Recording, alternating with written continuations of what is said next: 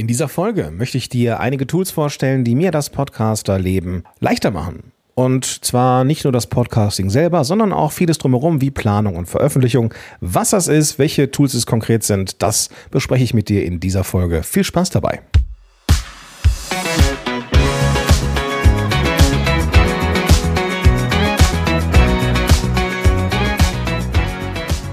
Hallo, willkommen zurück zu einer neuen Folge von Power to the Podcast. Mein Name ist Gordon Schönwelder und ich bin hier bei Podigy, der Podcast Evangelist und seit 2014 auch Podcast Coach mit vielen, vielen verschiedenen Arten von Kunden. Wenn ich mit Menschen zusammenarbeite und auch meine eigenen Podcast-Folgen mache, auch wie diese hier, dann nutze ich eine Reihe von Tools, um mir das Leben leichter zu machen. Und das Beste oder die, ja, ein Best-of dieser Tools möchte ich dir in dieser Folge vorstellen. Betrachte das aber bitte nicht als Befehl oder als alle Tools musst du nutzen, sondern Tools sind nur dann gut, wenn sie in deinen Workflow reinpassen und für dich überhaupt erstmal passend sind. Deswegen betrachte das hier wie immer auch als Marktplatz Test es gerne aus, was ich dir hier so vorstelle. Vielleicht passt es, vielleicht passt es dir nicht in Workflow und dann ist es super. Ja? Wichtig ist, dass du deinen eigenen Workflow findest und die Tools auch nutzt, die dir auch wirklich helfen und dich weiterbringen. Ein Tool, das cool ist, vielleicht irgendwie gerade total angesagt, die dich aber nicht weiterbringt, ja, das ist eigentlich äh, nicht gut. Ja, es gibt nur dein, dein Workflow und der muss für dich passen. Bevor ich einsteige, noch eine Sache, die mir wichtig ist. Du musst jetzt nichts mitschreiben. Alles, alle Tools, die ich hier nenne, landen in den Show Notes. Mach einfach die Podcast-App auf, mit der du das jetzt hier hörst und dann findest du da eben die klickbaren Links und kannst dir alles in Ruhe anschauen. Muss jetzt also nichts mitschreiben. Das erste Tool heute ist riverside.fm. Wenn du Interviews machst, und viele Podcaster und Podcasterinnen machen das, dann willst du ein Tool haben, das richtig gute Qualität abliefert und dich im Zweifel auch nicht hängen lässt.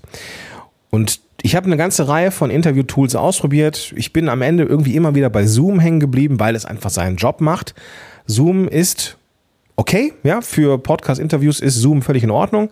Aber wenn du eine richtig gute Quali haben möchtest, dann empfehle ich dir riverside.fm. Was ist Riverside.fm im Gegensatz zu Zoom? Stell dir vor, wir beide würden ein Interview machen, ich würde dich einladen und du würdest bei mir in die Show kommen. Wir würden uns also in meinem Zoom-Raum treffen. Das Ganze wird dann bei mir lokal aufgenommen. Wir kriegen zwei Spuren bestenfalls, also deine und meine. Aber deine Spur wird einmal runterkomprimiert, damit sie von der, von der Größe her ähm, leichter durchs Internet einmal durchgeschickt werden kann. Und dann wird es bei mir aufgenommen. Das heißt, einmal wird dein Ton in Anführungsstrichen schlechter gemacht, runterkomprimiert, damit er eben nicht so viel Datenmenge verbraucht.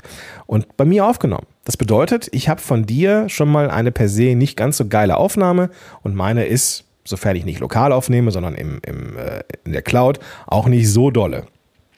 Ich möchte aber, dass egal wie viele Leute sind in einem, in einem Interview, richtig, richtig gut klingen und dann kommen so Tools wie Riverside ins Spiel. Da ist es nämlich so, dass es zwar auch eine komprimierte MP3 gibt, die hin und her geschickt wird, dass wir uns ähnlich wie in Zoom unterhalten können, aber in deinem Browser wird lokal deine Spur nochmal unkomprimiert aufgenommen. Bei mir auch und bei jedem anderen Gast auch. Und wenn wir dann mit, mit dem Interview fertig sind, kann ich diese verschiedenen lokalen aufgenommenen und unkomprimierten ähm, Dateien herunterladen und dann entsprechend verarbeiten. Ja, und dann wiederum runterladen bei mir ähm, auf den Rechner, daraus da die Folge machen und so weiter und so fort. Das ist richtig, richtig gut, weil es eben eine, weil es eben unkomprimierte, already known as nicht schlechter gemachte Qualität ist und das ist richtig gut. Das können andere Tools auch. Was ich aber an Riverside noch mag, ist, dass gleichzeitig auch ein sehr, sehr gutes Video festgehalten wird. Das bedeutet, ne, Thema Videopodcasting. Wenn du auch einen Videopodcast machen möchtest, um deinen YouTube-Kanal aufzubauen, ist das das Tool der Wahl, weil es einfach funktioniert. Aber nicht nur das. Es ist auch so, dass du eine Art Editor-Modus hast innerhalb des Tools Riverside und kannst dann diese Videos branden. Also du kannst dein Logo hochladen, du kannst Hintergründe hochladen, du kannst es ein bisschen so ein bisschen anpassen, dass es nicht so ein langweiliges Doppelvideo ist, sondern irgendwie wie so mit Rahmen und mit Hintergrund und so, dass es richtig gut aussieht. Du kannst Kurzversionen machen von wenigen Sekunden für Social Media in den verschiedenen Endgrößen wie quadratisch oder äh, für Stories, was auch immer. Und das ist schon richtig, richtig gut. Was ich da auch großartig finde, und das ist, wie ich finde, etwas unterschätzt tatsächlich, die Möglichkeit, verschiedenen Gästen Rollen zu geben. Wenn wir beide im Interview sind, gebe ich dir natürlich die Rolle des Gastes. Das bedeutet, du bist auch im Video zu sehen. Es gibt auch noch den Produzenten, die, dann ist jemand auch mit in der Aufnahme dabei, kann vielleicht auch Regieanweisungen geben, taucht aber nicht im Video auf. Und, und das ist ein richtig cooles Feature, sogenannte Audition, also im Sinne ähm, also eine Art Auditorium, Zuschauer. Du könntest also, oder wir könnten sagen, pass auf, wir lassen ein paar Leute zu, die uns dabei zuschauen können, wie wir aufnehmen und die haben die Erlaubnis haben, ähm, sich zu melden, die wir dran nehmen können, die dann per Stimme, per Audio auch eine Frage zum Beispiel reinstellen können. Das ist so ein bisschen wie beim Radio, wenn äh, Hörer anrufen können. Und das ist richtig, richtig cool, weil so kann man nämlich eine community-basierte interaktive Podcast-Folge aufnehmen, die richtig, richtig cool ist. Also, das sind so Dinge, die ich an Riverside echt schätze. Und weißt du was? Es gab einmal ein Problem bei Riverside in meinen Tests. Und das lag nicht an Riverside, das lag an mir. Ich habe nämlich nicht richtig darauf geachtet, dass der Gast ähm, einen bestimmten, ähm, ja, eine, ein bestimmtes Feature aktiviert. Habe ich vergessen, ihm zu sagen. Und deswegen habe ich, hat der Gast keine lokale Aufnahme machen können. Blöd, weil dieser Gast ein extrem bekannter Typ war, hatte nicht viel Zeit und ich hätte mich wirklich, wirklich, naja, es wäre mir wirklich unangenehm gewesen, wenn ich sagen müsste, hey, du, sorry, äh, wir müssen das nochmal machen, weil ich habe nämlich vergessen, dir zu sagen, das, das und das. Zum Glück gibt es immer ein Backup innerhalb von Riverside. Das Backup klingt dann nicht ganz so geil wie die unkomprimierte, unkomprimierte Variante, klingt ein bisschen so wie das, was man mit Zoom aufnehmen würde. Du hast es aber immer in der Hinterhand. Es kann also nichts passieren, selbst wenn irgendwas schief läuft, hast du immer das Backup. Und das zusammen macht Riverside für mich für Interviews zu einem richtig, richtig geilen Tool. Kommen wir zum nächsten Tool, auf Phonic. Und jetzt kann ich ein bisschen Gas geben. Auf Phonic kennst du vermutlich. Auf Phonic ist ein Audio-Nachbearbeitungstool, das ähm, dafür sorgt, dass verschiedene weiß nicht, wenn du jetzt eine Aufnahme hast und da gibt's Lautstärkeunterschiede, weil du vielleicht mal ein bisschen näher, ein bisschen weiter weg vom Mikrofon warst oder ähm, was auch immer, ja, der, der Gast, du hast vielleicht vor Ort aufgenommen, es gibt halt Lautstärkeunterschiede und du willst das korrigieren, ohne dass die Dynamik darunter leiden muss, dann kannst du das einmal durch auf Phonic durchziehen und bekommst die automatisch nachjustierte äh, äh, Version davon. Ja, du kannst Rauschen wegmachen. Ja? Manche Mikrofone haben so ein leichtes Grundrauschen. Das kannst du in, in kürzester Zeit einfach automatisiert eliminieren, indem du das Tool einmal durch auf Phonic durchschiebst und ähm, dann klingt dein Audio am Ende immer ein Stückchen besser als vorher, wird also einmal aufpoliert. Richtig gutes Tool auf phonic.com solltest du dir merken. Wenn du aber bei Podigy bist und hast einen der äh, mittleren, also Advanced Accounts, da ist etwas ähnliches wie auf Phonic schon integriert. Dein Audio wird auch da nochmal bearbeitet, äh, angeglichen und so weiter, aufpoliert. Dann brauchst du auf Phonic nicht. Das kannst du dir dann sparen und entsprechend dann ähm, brauchst du dann auch die Zeit nicht, um so etwas durchzuziehen. Vielleicht nochmal an dieser Stelle, diese Tools, über die ich hier spreche, sind per se nicht kostenfrei, nicht alle zumindest. Einige haben so ein Freemium-Modell, andere haben ähm, ein, sind komplett kostenpflichtig. Riverside zum Beispiel, da gibt es auch eine Free-Variante für ein paar, äh, ich glaube, weiß nicht, gar nicht wie lange Aufnahmezeit. Wenn du also immer nur wenige Aufnahmen machst, kommst du mit Riverside auch aus. Auf Phonic hat zwei Stunden Encoding gratis pro Monat, äh, ist also auch wirklich, wirklich eine coole Sache. Nächstes Tool, das ich dir vorstellen möchte, ist Mindmapping. Mindmapping ist jetzt weniger ein Tool, sondern mehr eine, ähm, eine Art von Visualisierung von Informationen. Aber ich nutze Mindmaps super gerne als Struktur für ungefähr alles. Ja, also wenn ich einen Online-Kurs plane oder ein Video oder ein Kurs oder ein Workshop oder halt eben eine Podcast-Folge, in der Regel ist die Grundlage immer eine Mindmap. Und ich liebe Mindmaps, weil sie eben auf einen Blick visualisieren, was ist alles drin in dieser Folge und ja, was kommt jetzt gleich alles? Also ich gucke also auf, auf, meine, auf meine Struktur, auf mein Skript und sehe, aha, ich habe jetzt das Thema, gleich kommt das Thema, muss mich also jetzt gar nicht irgendwie großartig äh, durch irgendwelche Notizen äh, lesen, sondern ich habe alles schön visualisiert vor mir auf dem Rechner und das kannst du natürlich wunderbar auch für den Gast nutzen, der vielleicht äh, mit dir unterwegs ist oder vielleicht auch gerade ähm, Co-Hosting-Shows, ja, wo es zwei feste Moderatoren und Mo Moderatorinnen gibt, schwieriges Wort. Und da könnt ihr euch dann, könnt ihr gemeinsam an einer Mindmap arbeiten.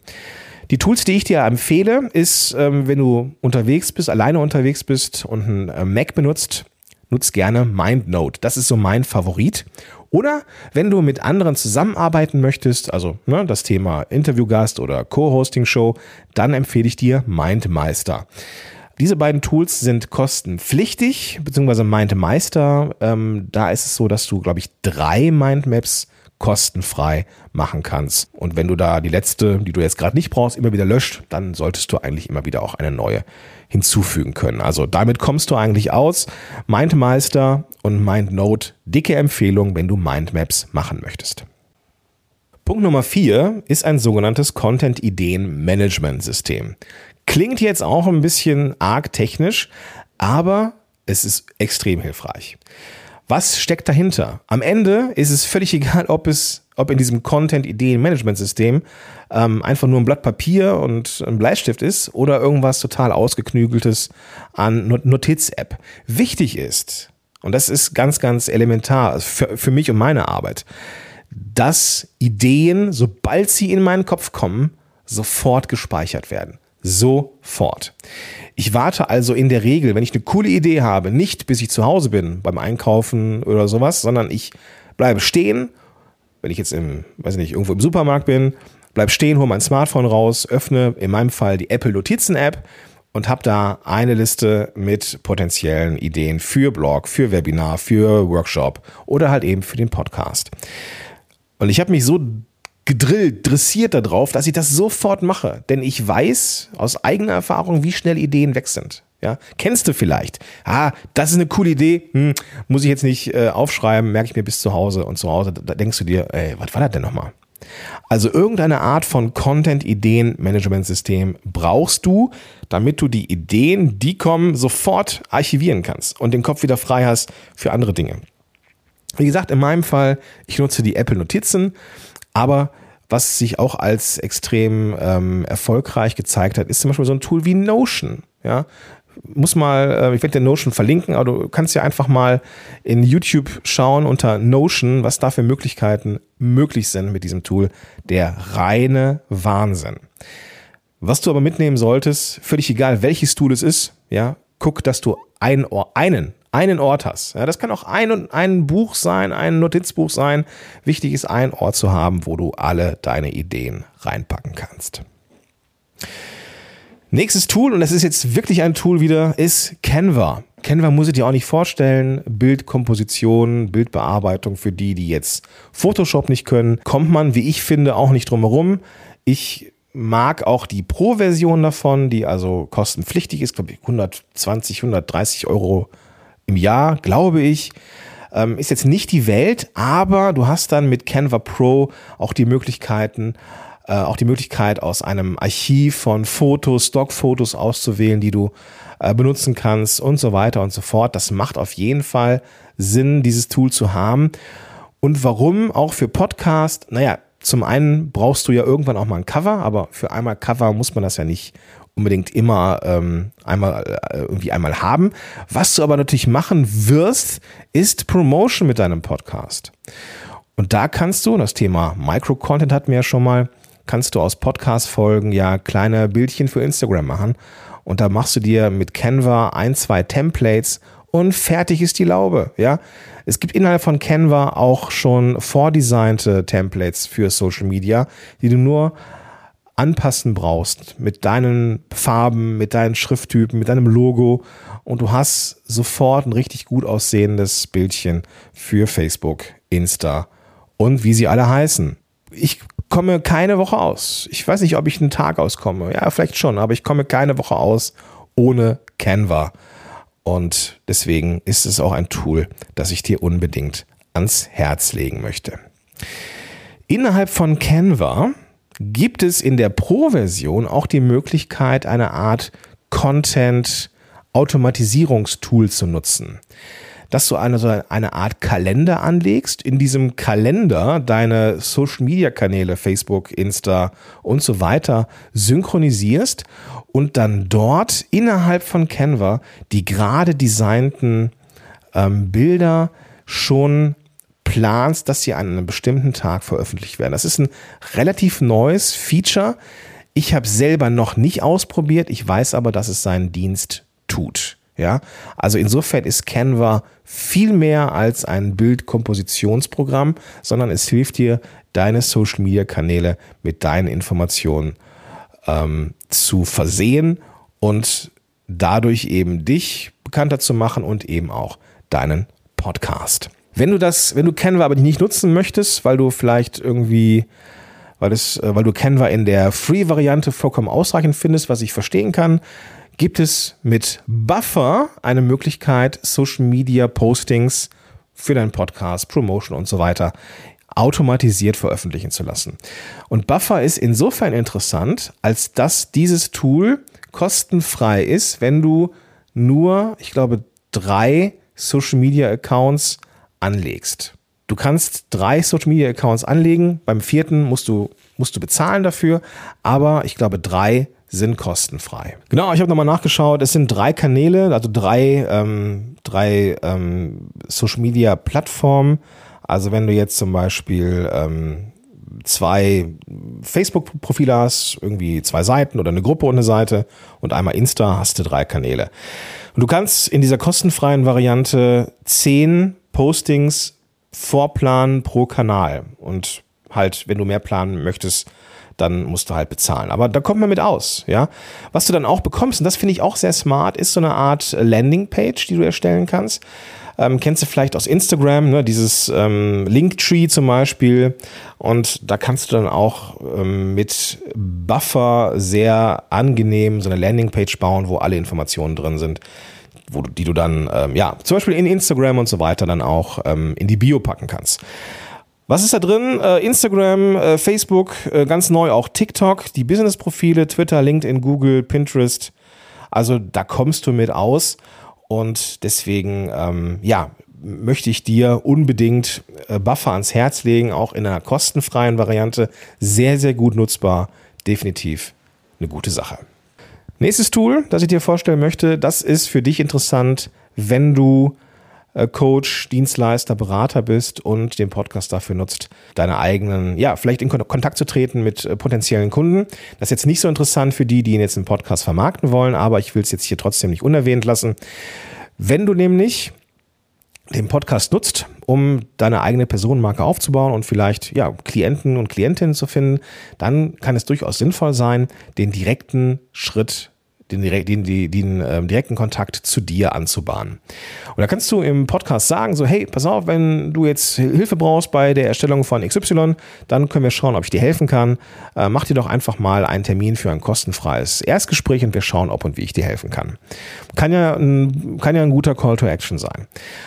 Dann kannst du mit Calendly einfach easy eine, ähm, einen Buchungskalender anlegen, wo du definierst, welche Zeiten frei sind, wo Menschen also ein Kennenlerngespräch mit dir buchen können, ja, wo du definieren kannst, ich hätte gerne so und so viele Minuten überhaupt als Länge für diese Gespräche, ich hätte gerne eine maximale ähm, Anzahl dieser Gespräche pro Tag. Ich hätte gerne drumherum, weiß ich nicht, 10, 15, 20, 30 Minuten Puffer zwischen den äh, Calls und so weiter und so fort.